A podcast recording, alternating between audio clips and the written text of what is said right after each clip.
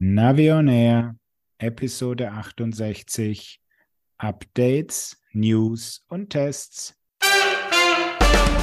Hier ist eine weitere Ausgabe von Navi on Air, dem Podcast rund um Outdoor-Navigation und smarte Gadgets. Und hier sind eure Moderatoren Thomas Freuzheim von Naviso und der GPS-Radler Matthias Schwind.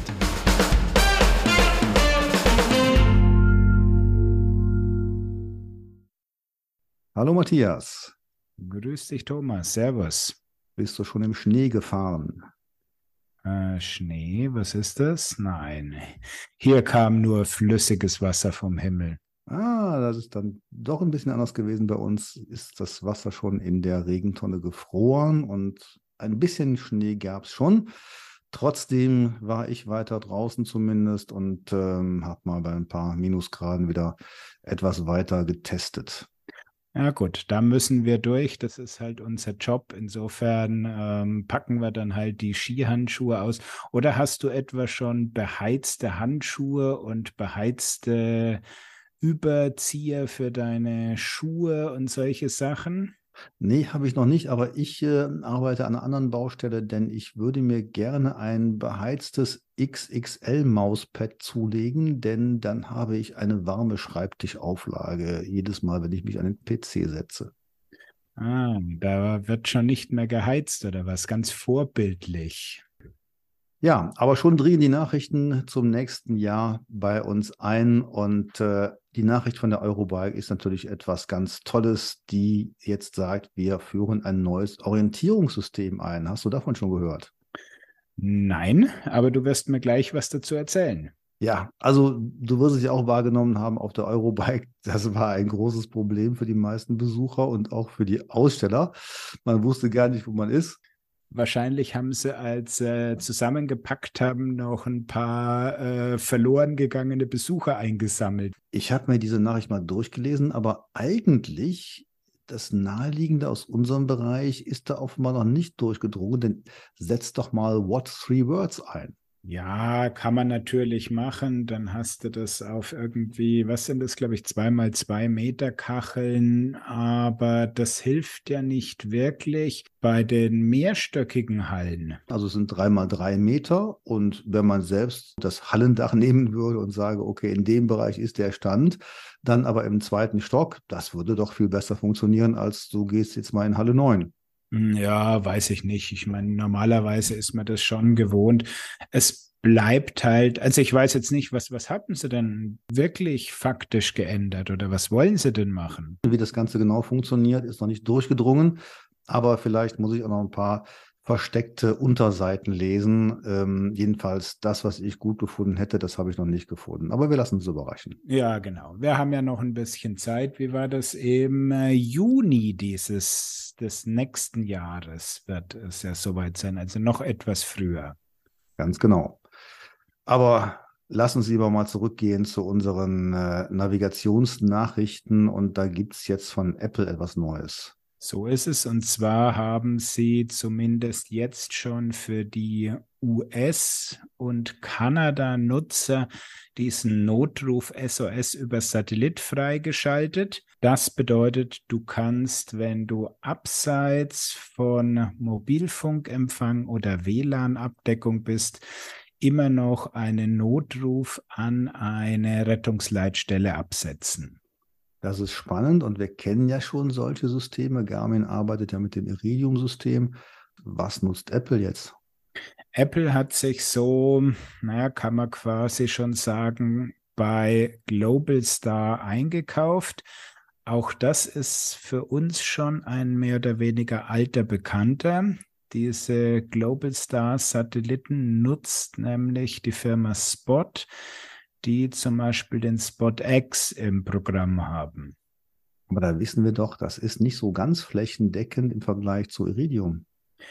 Ja, das ist richtig. Wobei muss man jetzt mal ehrlich sein. Also für einen durchschnittlichen iPhone-Nutzer ist es vollkommen ausreichend. Wir reden hier von keiner Abdeckung innerhalb der Ozeane und vor allen Dingen in den Polargebieten. Aber wer äh, ist da schon dann wirklich einfach so mal mit seinem iPhone unterwegs? Naja, also wenn ich auf dem Schiff bin und ich habe da einen Notfall, dann fände das, fänd ich das schon gut, wenn ich da auch dann äh, einen Kontakt hätte. Ja, aber da nimmst du doch nicht dein, dein iPhone, sondern dann nimmst du ein gescheites System. Ah, so, okay.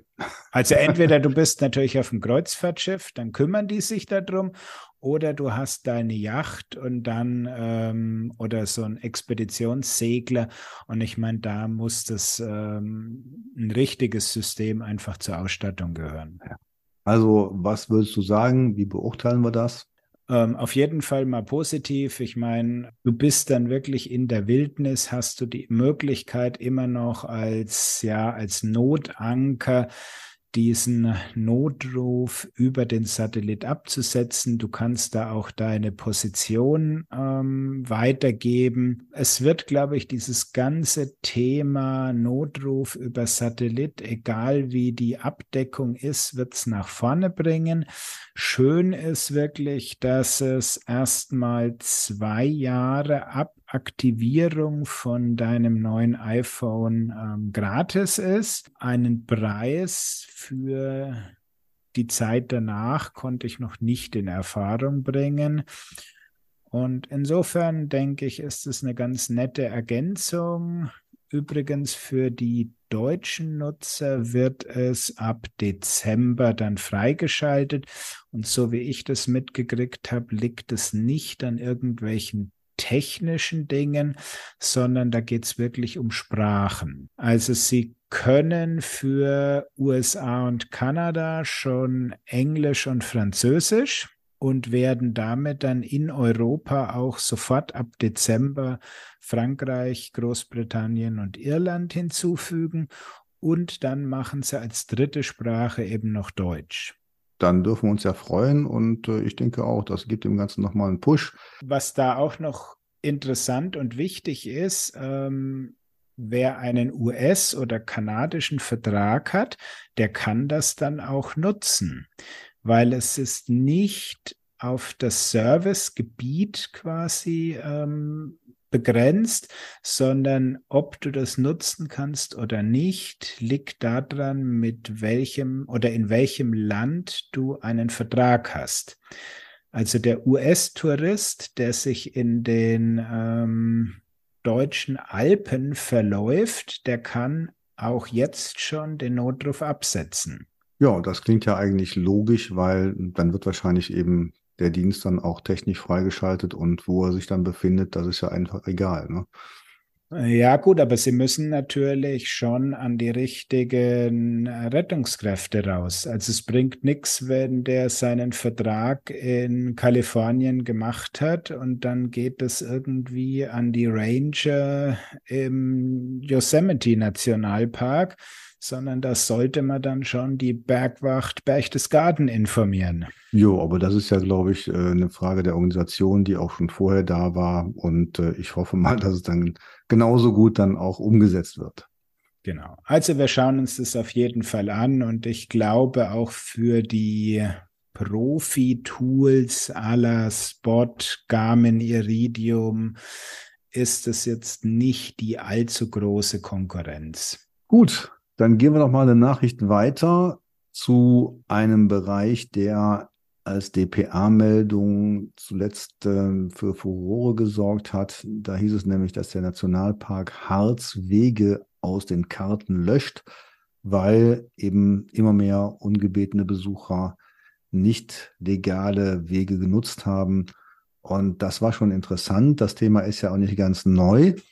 Aber es wurde dann meines Erachtens ein bisschen viel zusammengewürfelt, denn da hieß es dann beispielsweise, ja, in OpenStreetMap, da gibt es ja Wege und ähm, die sind eben dann teilweise nicht freigegeben. Und ja, ob man die aus der Kartengrundlage löscht oder nicht, das ist immer die Frage. Die OpenStreetMap Community sagt ja, bitte die Wege nicht löschen, die sind einfach da, die waren noch früher in Karten da. Aber wir wollen diese Wege eben dann mit den Tags ausstatten, mit den Attributen, wo eben dran steht, hier ist der Zugang verboten. Und ähm, das sollte eigentlich funktionieren. Also ich glaube, da wurde jetzt ein bisschen Panikmache gemacht. Das Problem wird so auch nicht gelöst, sondern da muss man eigentlich wirklich intensiv mit den Kollegen arbeiten. Also das heißt vor allen Dingen mit den Locals auch, denn es ist ja bekannt, dass auch gerade da die Leute, die sich sehr gut auskennen, dann eben das, dies auch ausnutzen. Ja, und also einfach irgendwie so Wege von der Karte tilgen und dann hoffen, dass es nicht mehr genutzt wird, finde ich einen komischen Ansatz. Also entweder sind wirklich Wege, die ja nicht mehr genutzt werden sollen, dann müsste man das baulich vor Ort ändern, also sprich renaturieren und dass die wirklich nicht mehr zu benutzen sind. Und ansonsten sehe ich das ganz genauso wie die OSM-Community. Also wenn eine Sache in der Natur da ist, dann wird die auch in der Karte ähm, ja wiedergespiegelt.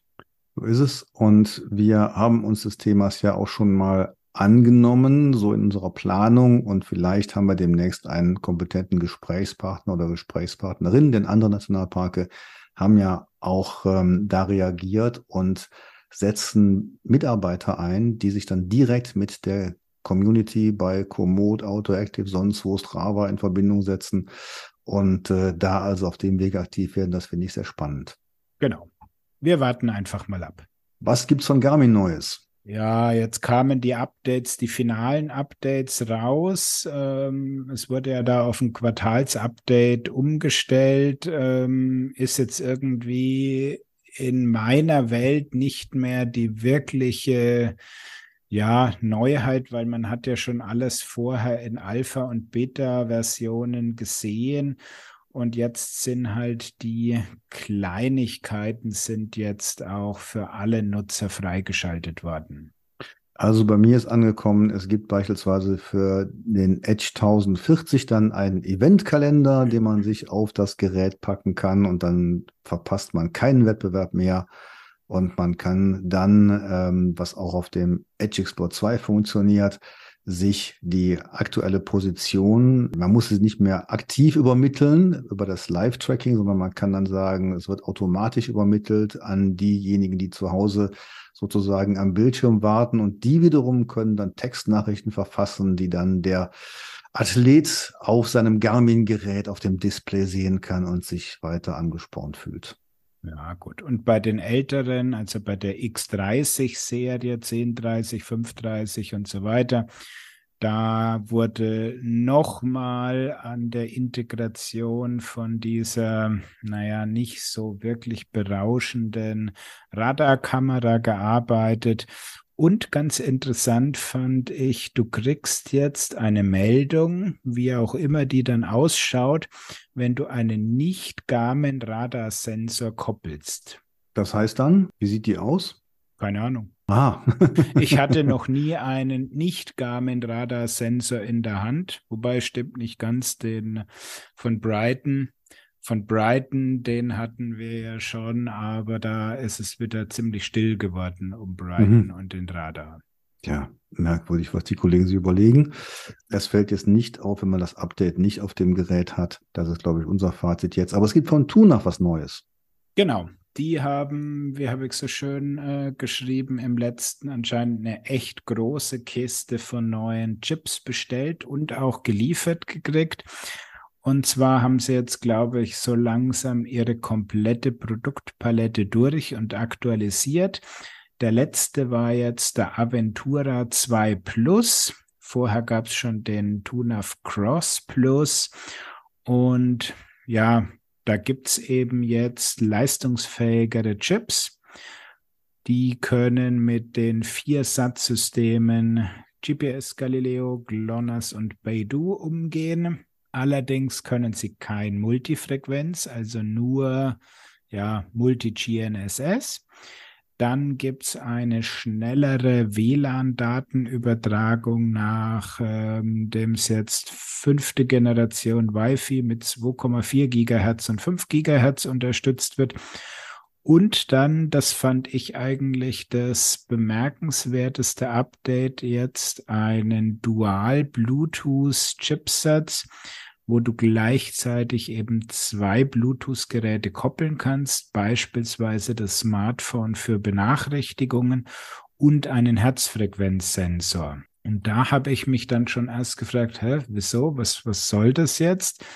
Ähm, ich habe doch den ANT und da kann ich beliebig viel koppeln und so. Ja, nee, der neue Chip, den sie jetzt eingebaut haben, der hat kein ANT Plus mehr. Ja, das wäre nämlich eigentlich so mein Wunsch auch gewesen. Das haben wir ja auch damals schon so ein bisschen kritisiert ähm, beim Terra. Wieso verzichten die eigentlich auf ANT Plus? Das ist eigentlich schade. Also habe ich jetzt mal zwei Erklärungen für mich. Das eine ist, der Chip kann es wirklich nicht. Technisch bietet es nicht an, der neue, sondern nur Dual Bluetooth. Die andere Möglichkeit ist, Sie wollen die Lizenzgebühren an Garmin Kanada sparen, diese ganzen Zertifizierungsprozesse, die da mit einhergehen und haben sozusagen einfach äh, deaktiviert. Ja, vielleicht können wir nochmal nachfragen. Wir haben ja auch inzwischen ein paar gute Kontakte dahin könnte man machen, wobei ich jetzt glaube, die TUNAF-Geräte sind nicht so extrem auf sportliche äh, Überwachung mit Fitnesssensoren ausgelegt. Ich glaube, das interessiert gar nicht so viele Leute, weil du kannst ja meines Wissens letzter Stand nur Puls, Trittfrequenz und Geschwindigkeitssensoren koppeln. Ja, aber ein Radargerät über einen T Plus zu koppeln, fände ich schon gut. Wäre natürlich schön. Weiß ich nicht, ob das so die Zielgruppe ist. Wobei beim Cross ist schon, Cross wäre schon ein Gerät, wo man das mal gut integrieren könnte. Ich meine, dann kommen die nächsten, die dann gleich rufen, ich will aber den Leistungsmesser auch noch mit drin haben. Und ähm, von meiner Seite käme natürlich dann sofort, ich will das E-Bike mhm. also ANT plus LEV-Profile. Ja, also von daher denke ich schon, die TUNAF-Kollegen sollten sich nochmal überlegen, ob sie sich komplett von ANT plus verabschieden wollen. Denn es gibt durchaus da noch ein paar Anwendungen. Vielleicht kommen noch ein paar dazu. Warten wir es mal ab. Genau. Auf jeden Fall wurde das ähm, mehr oder weniger im laufenden Betrieb jetzt gewechselt und aktuell gibt es jetzt eben nur noch die Plus-Geräte zu kaufen. Ja, schön. Tja, Matthias, ich war mal wieder auf einer Messe, fünf Tage lang. Mhm. Und zwar auf der mhm. Messe in Leipzig, der Touristik und Caravan. Und das war ja schon ganz interessant zu sehen, dass zum Beispiel 100% Messebesucher plus zu verzeichnen war im Verhältnis zum vorherigen Mal. Die vorherige Messe im letzten Jahr, die hat noch unter Corona oder verschärften Corona-Bedingungen stattgefunden, also noch mit Maskenpflicht und so. Die Leute, die jetzt da waren, waren davon befreit und äh, man sah zwar den einen oder anderen noch mit Maske, wir waren auch sehr vorsichtig und ähm, ja, aber auf jeden Fall großes Interesse, großer Besucherandrang. Klingt doch gut, dass ja. also dieses Messegeschäft wieder losgeht und es war es dann doch ein Zeichen, dass es noch nicht überflüssig ist, weil das hat man ja dann ganz häufig gehört, so, ja, wird es überhaupt jemals wieder starten, wenn wir uns jetzt alle an das Online gewöhnt haben? Da denke ich doch ein klares Nein. Eine Live-Messe ist halt doch was anderes. Auf jeden Fall. Und es gab auch einige Gespräche. Wir hatten dann äh, beispielsweise einen Spaziergangsforscher bei uns, äh, den Bertram Weißhaar. Ähm, fand ich jetzt äh, was ganz Besonderes. Ich, wir kennen uns schon seit einigen Jahren.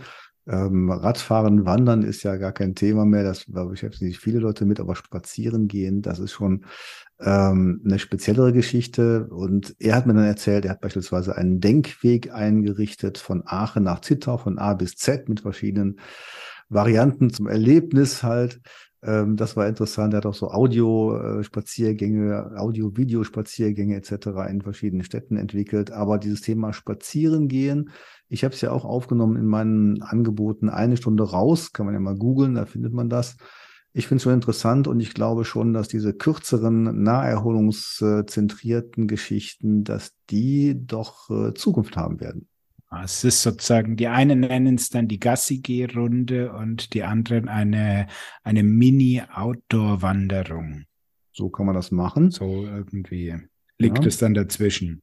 Ja, Interesse war jedenfalls groß, auch an dem Thema digital. Und äh, man äh, konnte wieder mal feststellen, dass äh, die Welt jetzt in unserem Bereich komotisiert wird. Wenn ich so gefragt habe, was nutzt ihr denn da so, dann stellte mir äh, häufig kommod entgegen. Und trotzdem wollten die Leute dann, äh, konnten die Leute dann nicht unbedingt damit umgehen. Also man könnte trotzdem dann noch eine Menge zu erzählen. Es waren auch viele Anbieter da, die digitale Daten äh, zur Verfügung stellten, aber auch da ist natürlich die Qualität dann doch etwas unterschiedlich und man musste dann auf deren Webseite, wenn man so fragte, wo kann man jetzt eure Daten herbekommen, dann teilweise ziemlich tief bohren, bis man mal auf der GPX-Datei angekommen war, die dann zum Download bereitgestellt wurde. Und äh, auch da kannst du dir vorstellen, war nicht immer alles Gold, was glänzte. Eine GPX-Datei ist noch lange keine gute GPX-Datei. Ja, das beschäftigt uns ja auch dieses Thema, dazu später mehr. Und Aber wir freuen uns schon auf die Messe in Stuttgart und dann in Hamburg und dann in äh, Essen wahrscheinlich. Ja, aber das ist erst im nächsten Jahr angesagt. So ist es. Aber Stuttgart, glaube ich, das habe ich mir schon ganz dick in den Kalender geschrieben. Ich glaube, da können wir uns wieder mal live treffen und können da quasi ein, wie man das so schön neudeutsch sagt, ein Meet and Greet mit den Hörern machen. Ja, das können wir tun. Ich habe noch was gefunden als Test, nämlich einen Test bei der CT über Outdoor-Smartphones. Hast du dir das auch schon mal angeguckt? Da habe ich auch mal quer gelesen, war wirklich sehr ausführlich und sehr tiefgreifender Test. Also muss man schon sagen, war interessant, ja. Vielleicht sollte man nochmal unseren Hörern berichten, was da getestet wurde, denn diese Outdoor-Smartphones, das ist ja schon eine Alternative, spielt sich übrigens komplett im Android-Bereich ab. Also ich kenne jetzt kein iPhone, kein Outdoor-iPhone. Ähm, aber im Android-Bereich hat sich das ja schon etabliert. Es gibt ja die Baustellengeräte so von Cats. Ähm, es gibt dann so hm, China-Klopper mit einem riesigen Akku und so weiter. Die sind dann irgendwie dreimal so schwer wie normale Geräte. Aber es gibt auch schon seit einigen Jahren Outdoor-Smartphones, die sich gar nicht mal so unterscheiden von den normalen, also sprich äh, sind schlank und leicht und auch nicht unbedingt viel teurer. Aber jetzt in diesem Test war die Bandbreite schon sehr groß, Matthias. Vielleicht kannst du es mal kurz skizzieren. Genau, also oberes Ende bildet ähm, Samsung mit seiner bekannten X-Cover-Serie. Und da ist das Xcover 6 Pro jetzt mittlerweile auf über 600 Euro verteuert. Was man dann noch hat, ist noch so ein Gigaset. Irgendwelche Reste waren das ja, glaube ich, aus Deutschland, wo noch ein paar Entwickler da sitzen.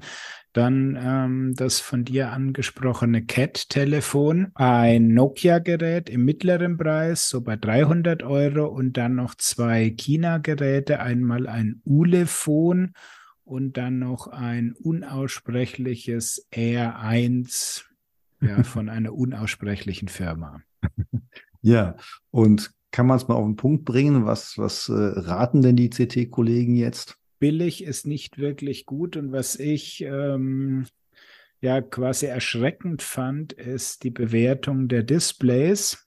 Ich meine, gerade draußen, Outdoor, Baustelle und Co ähm, ist ein gutes Display wichtig und da versagen eigentlich die ganzen günstigen Geräte komplett und auch die mittlere Preisklasse ja ist nicht wirklich super toll. Ja, denn wenn wir beraten, dann sagen wir immer, warum soll man sich ein GPS-Gerät, ein separates äh, kaufen, wenn man schon ein Smartphone hat? Und dann kommen ja immer die Argumente Akkulaufzeit, Displayqualität und Robustheit, also Schutz gegen Fall meistens. Und da muss man sagen, wenn die Smartphones dann gerade beim Display nicht wirklich gut sind, dann fällt da schon mal ein wichtiges Argument weg. Absolut. Und ich meine, das äh, bestgetestete Display ist dann am Ende irgendwo Samsung beziehungsweise das von Gigaset. Und da bin ich ja dann schon im Bereich von guten 500 bis 600 Euro. Und was ja auch bei mir gerne mal angefragt wird, ist so, ja, ich möchte eben mein High-End iPhone oder tolles ähm, Android-Smartphone nicht an den Lenker befestigen. Wie schaut es aus mit einem günstigen, einfachen Android-Gerät? Ja, und genau dann wird's halt wieder problematisch. Das heißt, die gut, äh, die günstigen Geräte haben keine guten Displays. Mhm. Vielleicht sollte man sich dann noch mal an die früheren Serien erinnern. Da gibt's ja bestimmt auch noch Geräte auf dem Markt. Also die alten X-Cover-Geräte von Samsung, die waren ja auch nicht schlecht. Die hatten jetzt auch nicht das super Display, aber waren eben auch nicht in der 600 Euro Preisklasse, sondern in der 200 Euro Preisklasse. Von daher oder teilweise auch drunter. Und ähm, das wäre so mein Tipp erstmal gewesen, ohne jetzt die ganze Marktübersicht zu haben. Aber hm, wer also wirklich dann deutlich robusteres Smartphone haben möchte, trotzdem nicht so schwer, das war in dem Bereich eigentlich so ganz okay. Ja, oder man geht wirklich hin und sagt, ähm, es soll ein normales Telefon sein aus der mittleren Preisklasse oder Mittelklasse und ähm, sagt, gut, das mit der Kamera, mit dem Rütteln, das ist ja anscheinend ein Problem. Ist mir dann egal, weil auf dem reinen zweiten Navi-Telefon brauche ich die Kamera eh nicht. Selbst wenn die irgendwann kaputt geht, ist mir egal. Ich achte eigentlich nur noch auf gutes Display und akzeptable Akkulaufzeit. Gibt es denn unter deinen Zuschauern und Folgern wirklich viele Leute, die jetzt ein zweites Smartphone nutzen? Also ich höre es ziemlich oft, ja. Schon, es ist, ähm, es ist schon verbreitet, ja. Und auch die Frage nach, ich möchte das jetzt machen, welches würdest du mir denn empfehlen? Mhm. Und was sagst du dann da? Ah, tue ich mir absolut schwer, weil ich meine, ein Smartphone-Markt ähm, kann ich nicht komplett überblicken, dass ich sage, wer da in dem günstigen Bereich dann eben die Kriterien hat, ähm, die wichtig sind und die erfüllt. Und die ändern sich ja auch ständig. Ich meine, das ist halt immer das Riesenproblem bei diesen ähm, einfacheren China-Geräten. Kriegst du da jemals ein Update noch? Fraglich immer. Mhm. Aber ähm, trotzdem, die Frage bleibt ja, würdest du lieber ein großes Gerät, also mit einem großen Display empfehlen? Das ist dann natürlich ein bisschen voluminöser am Lenker. Oder würdest du sagen, lieber ein kleines Gerät, was leicht ist und äh, was vielleicht dann auch so eine geringe Masse hat, dass es auch einen Sturz mal eher übersteht? Es gibt ja auch so ganz kleine 4 Zoll Geräte von Qbot oder so. Was wäre da so dein Tipp? Ah, das sind dann schon wieder die Exoten. Da wird die Auswahl schon, schon schwierig und klein. Also ich würde auch da in der mittleren Displaygröße bleiben, weil das sind dann auch die Displays, die am meisten gefertigt werden. Dadurch die Masse entsprechend günstig und schon wieder gut zu kriegen sind. Wo ich darauf verzichten würde, sind die extrem großen Fablet Teile. Ähm, das wird dann auch schwierig mit der Montage am Lenker. Und wie sieht es jetzt mit der App-Nutzung aus? Denn man kann ja nicht automatisch davon ausgehen, dass wenn man einmal eine App wie Komoot bezahlt hat, dass man die auf mehreren Geräten nutzen kann. Ja, also bei Komoot und den meisten anderen Apps funktioniert es, weil die hängen an einem Google-Account, beziehungsweise bei Komoot, die haben sogar ihr eigenes Account-System. Also da kannst du das äh, problemlos machen. Das heißt, du hast ein schickes, modernes High-End-Gerät, zum Beispiel das Google Pixel oder ein Samsung Galaxy S-Modell als Haupttelefon und meldest dich dann mit deinem günstigen China-Gerät äh, fürs Navigieren mit derselben Google-ID an. Dann stehen dir auch die ganzen gekauften Apps auf dem Zweitgerät zur Verfügung. Ja, das war doch schon mal ein guter Tipp. Ich glaube, ich werde mir auch kein Outdoor-Smartphone besorgen, sondern lieber, ich habe es lieber kleiner, leichter und überall dabei. Also das ist eher so mein Ding. Aber ich glaube, da ist jeder unterschiedlich aufgestellt. Ja, ich ähm, schiebe das eigentlich schon eine ganze Zeit vor mir her, mal die A, die Outdoor-Geräte zu testen und B, das, was ich jetzt eigentlich gesagt habe, auch mal ähm, intensiver auszuprobieren. So ein Mittelklasse günstiges China-Gerät mal, ja, in der 200-Euro-Liga mal zu testen, wie gut es wirklich sich für die reine Navigation umbauen lässt und dann auch nutzen lässt. Ja, weiteres Thema für unsere Podcast-Episoden. Ich habe noch was Kleines als Tipp, denn ähm, Vielleicht hat der eine oder andere schon mal was von Grasshopper gehört. Ähm, Peter Karich äh, ist der Entwickler dazu, ein, ein deutscher Kollege, der sich sehr um das Thema Routing gekümmert hat. Und ähm, man kann das jetzt mal probieren. Also Grasshopper wird übrigens als Anwendung in etlichen Systemen verwendet. Man kann es auch selber jetzt direkt mal anschauen. Auch vorher schon war es ersichtlich im Netz, nämlich wenn man äh, dann einfach mal Grasshopper eingibt. Wir verlinken das natürlich eben auch. Jetzt hat er seine Karte aktualisiert und äh, es ist erstmal nichts weiter als ein, ein, ein Routing-Modul. Man kann eben von A nach B oder C oder wie auch immer sich routen lassen für Auto, Motorrad, Fahrrad, äh, zu Fuß. Das ist nichts Besonderes. Aber erstens, es geht wahnsinnig schnell. Dafür ist Grasshopper bekannt. Und ich finde ganz toll, dass er da noch so einige Funktionen hat. Da muss man sich wirklich mal die ähm, Seite aufrufen und im Höhenprofil so ein bisschen klickern, denn da wird nicht nur ein Höhenprofil sichtbar, sondern auch äh, die Wegeoberfläche oder äh, verschiedene andere Elemente, die man aus OpenStreetMap rauslesen kann. Und es sind einige Karten als Hintergründe auswählbar, die auch ganz spannend sind. Zum Beispiel dürfen die Reiter unter uns äh, dankbar sein, weil man da doch die Wanderreitkarte jetzt auch online sehen kann und ein paar andere Karten. Also einfach mal drauf schauen. Absolut, kann man sich mal angucken. Es ist eine der großen Routing Engines, die im Hintergrund da eben laufen. Genau. Und dann geht es gleich weiter mit Karten von deiner Seite. Also es gibt ja die ADFC-Karten für Smartphone, sowohl für Android als auch für iOS. Und man kann sich die Karten auf das Smartphone laden, indem man sich die einzeln kauft. Es gibt auch eine Möglichkeit, das Ganze jetzt als Abo zu nutzen für etwa 30 Euro pro Jahr. Kann man das machen, dann kann man alle Karten nutzen halt. Und was ich jetzt ganz schön fand mit dem Update war, dass man sich per Code jede Menge Tourenvorschläge auf die App bringen kann, ohne da GPX-Dateien einzeln oder en bloc importieren zu müssen. Also geht ganz einfach, wenn man ein BVA-Kartenprodukt hat, also der Bielefelder Verlag steht ja eben als, als Anbieter für diese äh, Apps dann da, dann gibt man das einfach ein und schon hat man die gesamten Strecken dann in der App. Okay, wir reden als jetzt wirklich von der Android iOS App.